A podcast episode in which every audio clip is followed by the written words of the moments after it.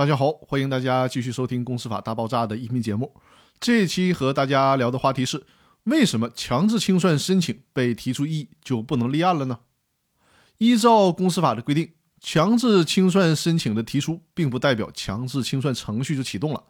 强制清算程序的启动是以人民法院受理强制清算申请为标志的。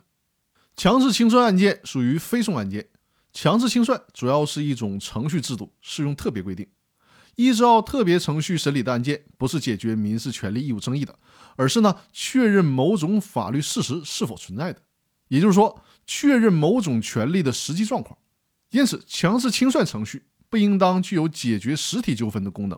想要解决实体纠纷，还得去提起普通的民事诉讼或仲裁才可以。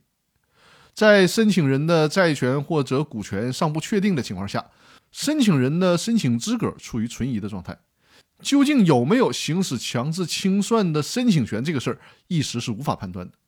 如果不把这些实体的问题查清楚就启动清算程序，对于被申请人来讲是非常不公平的，而且也会导致权利被滥用。